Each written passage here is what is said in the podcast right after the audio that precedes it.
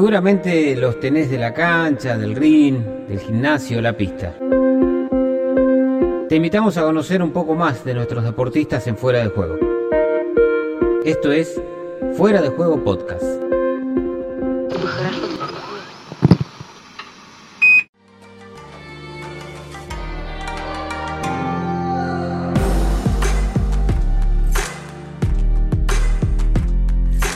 Es evidente que el estado psicológico de los deportistas influye de forma relevante en la obtención de resultados. No se puede obviar la importancia de la salud psicológica si se quiere conseguir un buen rendimiento. Charlamos con el psicólogo deportivo Agustín Arro. Muchas gracias por, comunicarse y bueno, este, para charlar un poco a ver de, lo sucedido. Bueno, eh, antes me gustaría conocerte un poquito más, que te conozca la audiencia. Agustín, ¿vos sos bahiense? Sí, sí, sí, ah, nací en Bahía Blanca, eh, después, bueno, hice mi adolescencia en Coronel Dorrego, ahí a 100 kilómetros de, Bahía. Y bueno, después volví a estudiar a, Bahía, me recibí, eh, hice la especialización en deportes en Buenos Aires. Y bueno, después volví a trabajar en Bahía y bueno, estuve trabajando en algunas instituciones de, allá, eh, en, en, clubes como Olimpo, como Bahía Básquet, eh, 9 de Julio, eh, Club Universitario, que son instituciones muy grandes y que manejan este, muchos deportistas. Y, bueno, ya hace un año y medio eh, me vine a Madrid por también cuestiones laborales de, mi familia, así que bueno, contento acá trabajando en Madrid. Bueno, eh, ¿estás trabajando esto con deportistas en forma individual? Nos contabas, o sea... Sí, sí, sí, actualmente sí, por una cuestión, bueno, también el año pasado la pandemia y, y todo lo que implica eh, el desarrollo deportivo en, instituciones este, se vio complicado y bueno, trabajamos más por, por Zoom, pero sí, sí, eh, abierto obviamente a cualquier institución, obviamente este, algunos proyectos han circulado, pero, pero bueno, el tema de la psicología del deporte todavía es un, es un área que, está difícil de, integración. Por suerte, bueno, Chubut Deporte tiene dos psicólogas deportivas que se están dedicando este, para, para los eh, deportistas de la provincia que, trabajan muy bien y que tengo relación con ellas, pero bueno, falta más, este, falta un mayor desarrollo y bueno, este, todo lo que es la, educación, no solo deportiva, sino eh, psicológica, mental, que es importante para, este, para manejar nuestras emociones, que, que, por ahí es lo que a veces vemos que, que en el deporte no solo falta, sino que no se conoce. Así que bueno, en, eso estamos. Bien, eh, nos vamos metiendo. Ahí, ahí me diste pie ya para, para la primera pregunta y, meternos un poco en esto. Eh, me parece que el psicólogo deportivo, eh, hay varias aristas, ¿no? En el tema fútbol, alguien arrancó por allí ya hace un par de décadas, costó cuajar en las instituciones, el, trabajo del, psicólogo. Por allí hay cierta reticencia del deportista también o de las instituciones a decir, esta es una pata más de la mesa. Tenemos preparador físico, tenemos médico, tenemos un entrenador. A esta altura del partido ya es un psicólogo deportivo una herramienta muy necesaria. Es un poco de ambas, digamos. O sea, tanto un poco lo que estoy trabajando y que conozco es a ver de dónde viene esta cuestión de, obviamente, que el psicólogo es para locos y que, eh, que, en el deporte por ahí no, no es tan funcional. Eh, actualmente, por ejemplo, en, en, la AFA, en, los clubes de AFA, en, primera división están trabajando tres psicólogos, creo que son 26 equipos. Entonces es, un número eh, bajo.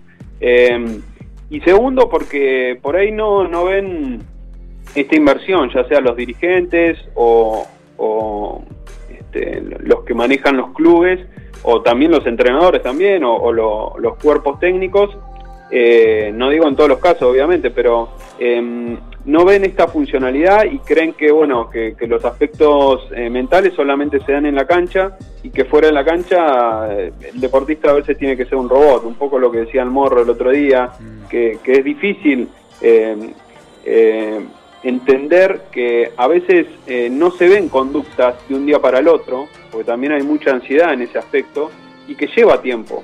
Sería muy fácil que, en nuestra mente, digamos, sea un programador de computadora y que se borre algo y se, eh, se genere otro, otro pensamiento, otra creencia.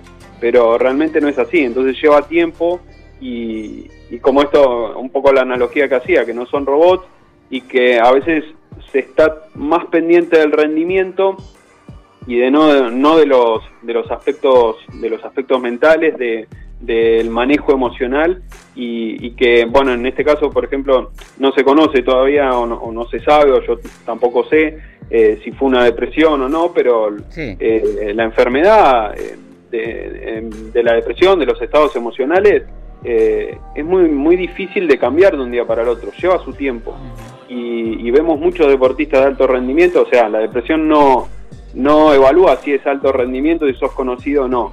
Eh, que muchos deportistas de alto rendimiento, ya sea ejemplos como Iniesta, Michael Phelps, eh, Kevin Love, eh, DeMar DeRozan, que son jugadores eh, de altísimo nivel, que han sido campeones del mundo, han sufrido esta enfermedad y, es convivir constantemente. Entonces, hay que aprender, lleva un tiempo y bueno, a veces los dirigentes quieren resultados rápidos y, ven más al corto plazo y no tanto a largo plazo, digamos. Claro, sí, eh, acerca de los psicólogos nos plantea el fútbol es necesario este, como una alternativa terapéutica si alguien tiene problemas, porque el técnico o el preparador físico pueden tener entusiasmo, pero cada profesional tiene su área, ¿verdad?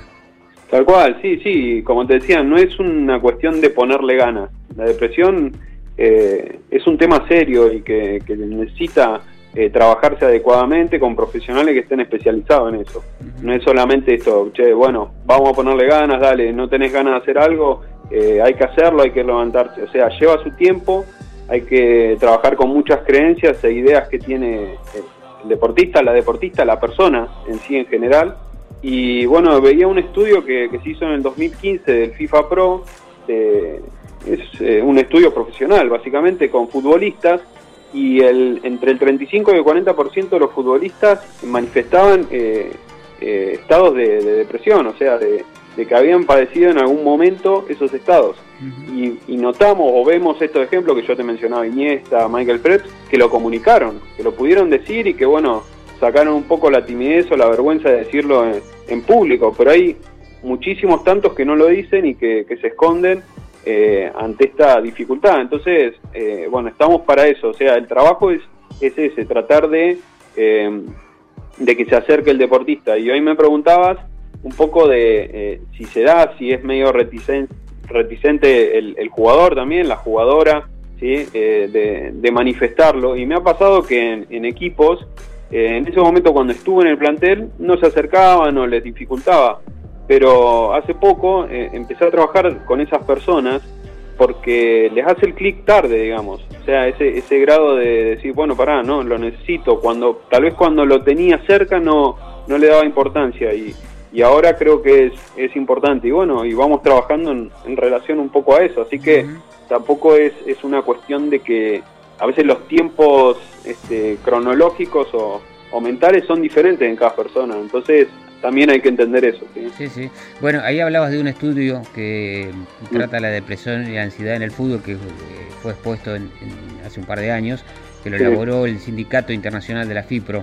Este, agregó un par de datos y bueno, esta investigación vuelve a escena, digamos, después de esta trágica muerte del morro, porque los futbolistas tienen más probabilidad de sufrir problemas de ansiedad y depresión este, en, virtud de, ese estudio.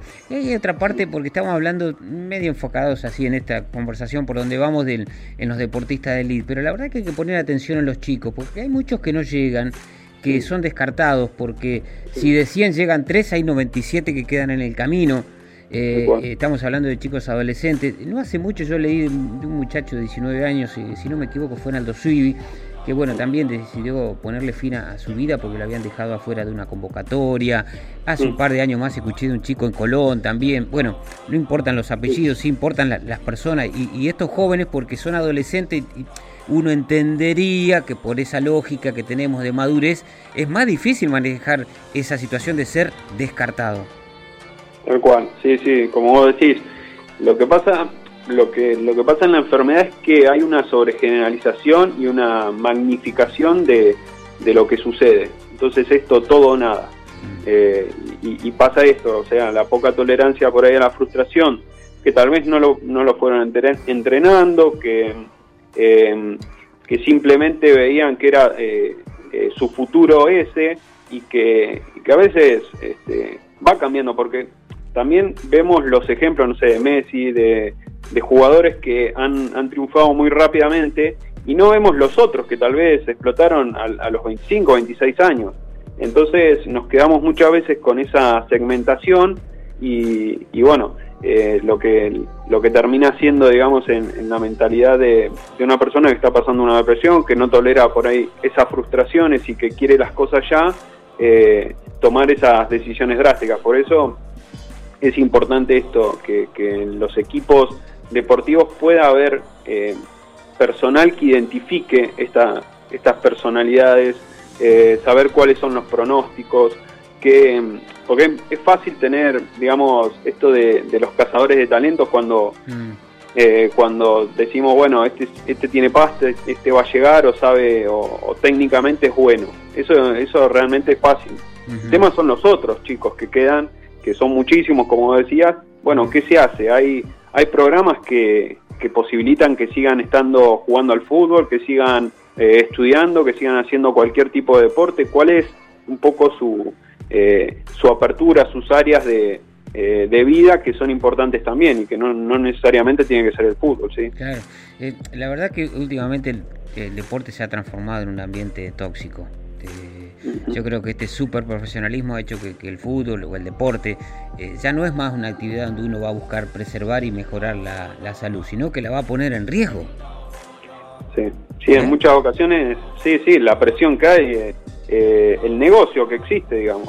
Eh, eh, muchos deportistas lo, van entendiendo y, pueden jugar con eso y bueno, siempre me hace acordar un poco, hace un, tiempo vi el documental de, de, Las Dance, que es de Chicago Bulls, de, de los este, Bulls de, los 90, y Rodman decía, una personalidad muy particular también Rodman, decía, a mí no es que me pagan por jugar al básquet, a mí me pagan para bancar todo este, este circo que tengo que montar, que, tengo que, eh, que, actuar, digamos. Eh, cuando uno entiende todo eso, ya lo, lo ve de otra manera. Un, un, un Rodman que, que, tuvo una situación de, intento de suicidio cuando jugaba en San Antonio. Entonces, bueno, todas esas cuestiones es importante ese acompañamiento, ya sea un profesional, del entrenador, obviamente, que no se dedique solamente a, a la parte técnica o a la parte física, sino todo este aspecto emocional y, mental. Cuando uno está bien, cuando puede superar, eh, digamos, estas adversidades, además va a rendir mejor, ¿sí? sin lugar a dudas. O si no rinde mejor, por lo menos está bien de la cabeza para sobrellevar eso. Entonces, bueno, eh, este espacio, digamos, de, la psicología del deporte parte de eso, de, poder este, anticipar y, darte herramientas para la vida, sobre todo a ver, uno podría coincidir en que hace falta política de Estado, eh, porque el, fútbol es un hecho cultural, ¿no? O sea, eh, habría que llamar a una gran mesa de debate para, para aportar soluciones, eh, porque estos casos hacen que, como el del Morro, digo, se debata en los medios, como estamos haciendo nosotros aquí, tratando de aportar algo y, aprender un poco más, pero indudablemente que el fútbol se ha convertido, como ha dicho alguien por allí, en un consolador social.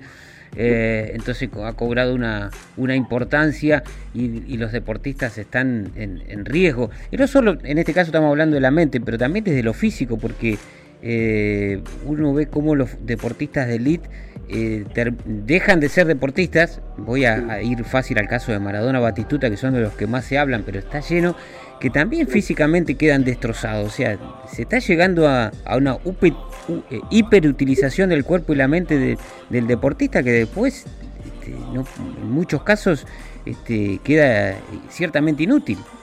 Sí, sí, sí, tal cual. O sea, al extremo de que pueda jugar, de que pueda cumplir en un partido que es definitivo o definitorio para, para alguien. Y bueno, este, sí, después vemos eh, las dificultades que tiene en física eh, para sobrellevar después su vida, porque un, deportista se retira, o por lo menos los futbolistas se retiran relativamente jóvenes. Entonces, bueno, todo eso también es, eh, hay todo un estudio que se está trabajando en relación a a la psicoeducación y a la profilaxis fundamentalmente física y mental. Eh, pero bueno, nos quedamos a veces con, con esto de que falta y, no vemos las instituciones que tal vez están haciendo cosas que, le ponen ese, ese empeño, ya sea bueno, por ahí lo vemos en los clubes grandes que, que tienen los recursos, pero es hacerse un, un lugar, digamos, y, y que otras instituciones también lo puedan ver, porque capacitados creo que eh, a nivel general se ve a, todos los clubes que están capacitados que hay eh, cada vez más capacitaciones en relación a, los aspectos mentales, físicos, emocionales, pero, pero bueno, a veces esto de llevarlo a la práctica eh, no, no llega tanto, digamos, hay, hay una dificultad en ese aspecto, así que bueno, esperemos que, que, más adelante se puedan llevar por lo menos programas o que haya más cuerpos eh, médicos eh, especializados y, que puedan transitar a cualquier chico en cualquier edad eh, todos estos aspectos, que los puedan entrenar, que puedan aprender este, de todo eso, ¿sí? que, me parece que es un poco la proyección que creemos. como para cerrar esta conversación, yo creo que vamos a tener otra en, algún tiempo, yo te voy a abusar de, tu amabilidad y de tu conocimiento para, para exponer esto, para visibilizarlo. Eh, para traerlo al llano, cada club va a tener que pensar, más allá del deporte eh, puntual, estamos hablando del fútbol, pero creo que en todos, en tener un psicólogo deportivo, eh, también desde las categorías menores, desde los chicos, para que empiecen a transitar con un profesional, esto que hablaste varias veces, ¿no? tolerancia a la frustración, el ser descartado, el no te tengo en cuenta, no jugás porque sos bajito, no jugás porque sos alto, no jugás porque sos gordo. Eh, vos tenés que ser líder, líder yo, yo lo he escuchado eso, y seguramente vos también, un pibe de 13 años que por allí tiene las condiciones para ser líder, se las vas a exigir. Bueno, podemos hacer, yo puedo hacer 20 preguntas y probablemente no todas tengan una respuesta así cortita, eso lleva bastante este, analizarlo y no te voy a exponer a eso, pero sí, digamos, para cerrar, eh, eh, todos los clubes deberían tener de aquí en, en, más ir trabajando para tener un psicólogo deportivo en, dentro del club, ¿verdad?